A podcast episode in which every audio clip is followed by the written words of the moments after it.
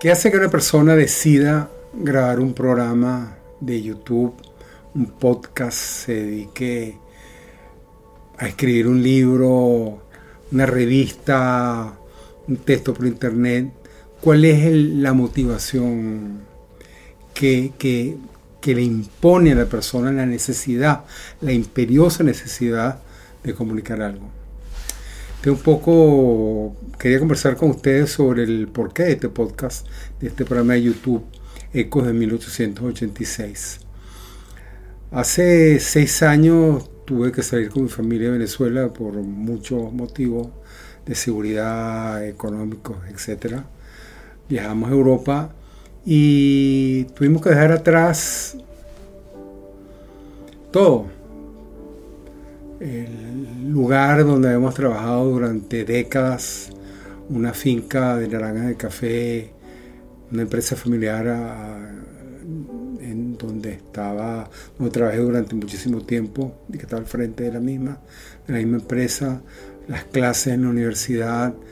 Ah, fue realmente un proceso de dejar atrás eh, los paisajes que habíamos visto de niños, los parques donde habíamos jugado muchas veces, eh, inclusive el, lugar donde estaban enterrados mis padres y mis abuelos y bisabuelos. ¿Qué, me traje yo después de, de 60 años de trabajo? Más allá de una maleta, donde la decisión más importante era cuál es el libro que me voy a llevar. Porque ya sabía de antemano que cualquier cosa, cualquier decisión que tomara, sería incapaz de, compensar la pérdida. Y yo lo me traje después de unos años aquí en, Europa, en España, me di cuenta de, algo que me había dicho mi abuelo, que a su vez era yo inmigrante. Mis abuelos venían de en Tenerife, en las Islas Canarias, viajaron como agricultores a finales del siglo XIX, se alquilaron unas tierras de lo que hoy en día hago cerca de Guatire de Guarena, sembraban papas, y mi abuelo surgió, era muy buen estudiante y terminó eh, finalizando su bachillerato y consiguió una beca y estudió en la Universidad Central de Venezuela en la época, graduándose como médico. Como era el, mejor de su clase, terminó haciendo un posgrado. Al regresar le fue muy bien. Y cuando yo tenía 13, 14 años, cuento esto porque él me vio que a mí me gustaba mucho leer, que yo en vez de salir con, mis primos, que, me me, acosaban un poco, en vez de ir a jugar fútbol con ellos, me iba a leer, me molestaban, me insultaban, me, decían de, todo que no vale la pena repetir ahorita. Él me dijo que leía y él me dijo, mira, tú has tenido la suerte de crecer en una familia que te ha garantizado, que te ha dado y te seguirá dando una buena educación. Has tenido la suerte de tener una familia que te puede comprar los libros que tú quieres leer, de, tener acceso a, las mejores fuentes de información de cultura del mundo. Tu responsabilidad en la vida será comunicar a tus semejantes, a tus hermanos, a la sociedad donde tú vivas, aquellos libros, aquellas experiencias que tú consideres importantes para ti. Cuando tú veas, cuando tú leas, cuando tú descubras un documento, una situación, un libro que te parezca a ti fundamental, que debe conocerse, tu responsabilidad, tu obligación, tu manera de compensar lo que estamos haciendo ahorita contigo. Y yo en particular, me dijo él, que era mi, mi padrino y mi abuelo que me apoyó en todas las instancias de educación, será comunicar. Ese fue, yo creo que uno de los recuerdos más importantes que yo me traje, que no estaba en la maleta estaba, estaba en, la mente, grabada en el corazón, en, lugares de la memoria fortalecidos, protegidos, que, nunca desaparecieron, a pesar del estrés, a pesar del drama, a pesar de los llantos, de la alegría, todo el proceso emocional que, involucra una, mudanza tan gigantesca, una inmigración tan gigantesca, este tipo, el haber cruzado el Atlántico de vuelta como lo hicieron mis antepasados a finales del siglo XIX. Me trae ese recuerdo. Y, por supuesto, la búsqueda o la nostalgia, se pudiera decir, como de alguna manera sugiere C.S. Lewis, el actor del autor, el escritor, el amigo de Tolkien, el, el autor del Señor de los Anillos, C.S. Lewis, escritor de la, narrativa de los cuentos de Narnia. Lewis escribió una autobiografía llamada Sorprendido por la alegría, Surprise by Joy, uno de, las, de los relatos más conmovedores, más hermosos que yo he tenido lugar. Y, y, del mismo modo, a mí me, yo traía conmigo, además el recuerdo de mis abuelos, del amor de mis hijos, de mi familia, esa nostalgia por una sociedad humana hermosa, ese sueño, ese anhelo cristiano de una sociedad de, hermanos que están involucrados y que se responsabilizan los unos a los otros y que no le pueden dar la espalda a los demás. Y una de las necesidades más importantes de nosotros, por supuesto, es la lucidez. Cuando yo estoy aquí en Europa y soy capaz de de leerme libros y de, recibir las recomendaciones de, personas más inteligentes que yo sobre libros importantísimos en, el mundo contemporáneo. Puede ser el último libro del escritor inglés Timothy Garton Ash, su historia personal de Europa. Puede ser el libro que escribió... Ah, Rafael Glucksmann, el, hijo del filósofo francés André Glucksmann, sobre la interferencia de Putin en los procesos democráticos europeos, pueden ser los libros sobre migraciones, pueden ser los libros que, que escribió Ariana Neumann sobre su padre y Venezuela. Yo me propuse cumplir con ese mandato, con esa petición, con ese deseo de mi abuelo. Cuando tú leas un libro que valga la pena, tendrás que decirle algo. Entonces, claro, aquí se da ese proceso de esa dialéctica de la autenticidad, pudiéramos decirlo con, palabras, con conceptos más, más complicados, más difíciles. Es decir, soy en la medida en que los demás me conocen.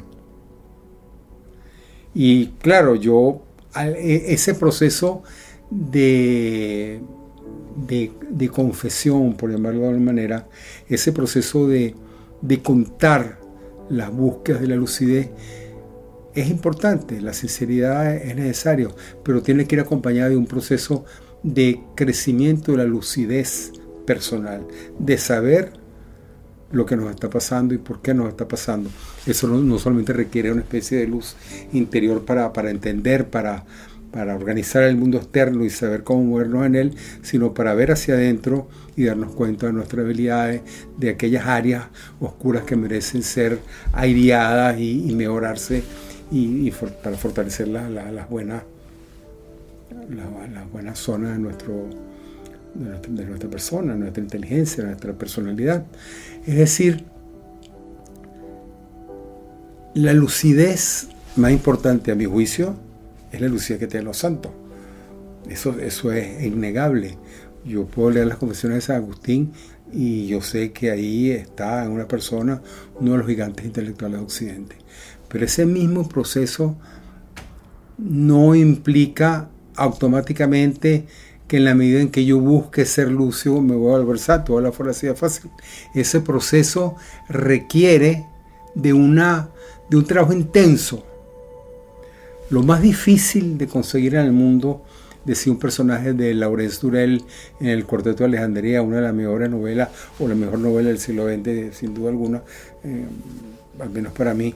Uno de sus personajes, Mount Olive, si mal no recuerdo, decía, lo más difícil de todo en esta vida es la salud mental. Más difícil que hacerse rico, que casarse bien, que lograr tener una buena familia.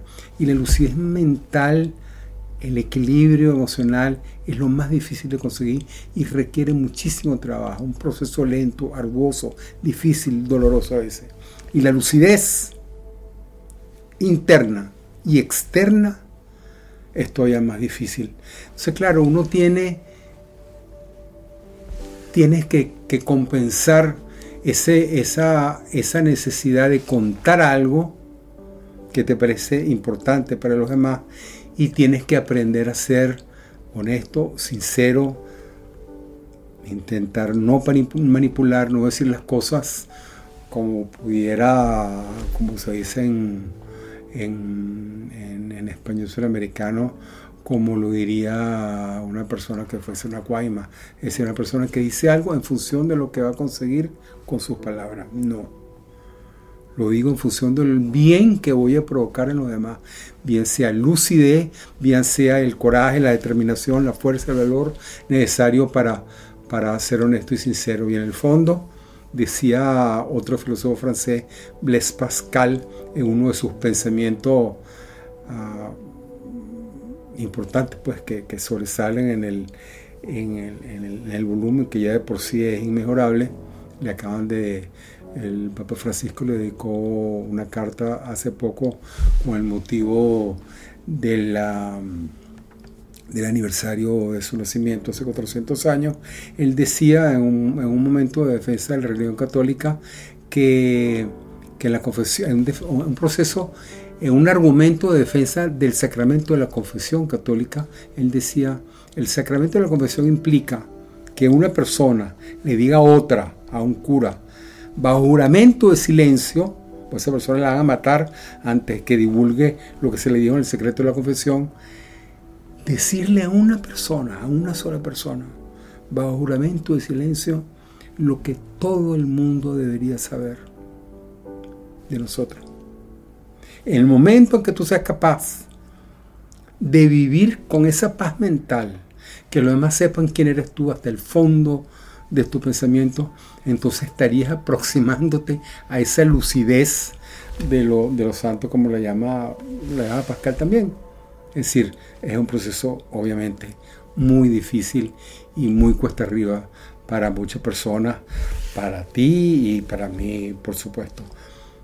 Tenemos entonces esa dialéctica de la autenticidad. Soy en la medida en que me conocen realmente y ese esfuerzo de lucidez, de crear lucidez sobre mí mismo, como, como entrada a un proceso de la búsqueda del bien ajeno, comunicando las cosas que nos parecen importantes en la vida, es en el caso mío una de las motivaciones, gracias a mi abuelo Toledo, Enrique Toledo Trujillo, para, para, iniciar este, este programa de YouTube que me complace muchísimo poder realizar en compañía de mis hijos.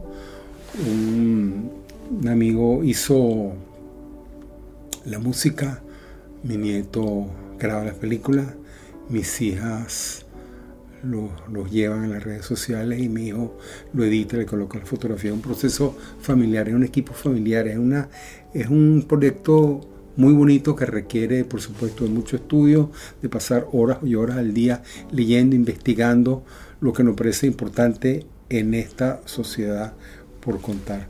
Bueno, seguiremos adelante con este proyecto. Tenemos un próximo, los próximos podcasts van tenemos uno sobre los existencialistas franceses después de la posguerra, después de la Segunda Guerra Mundial.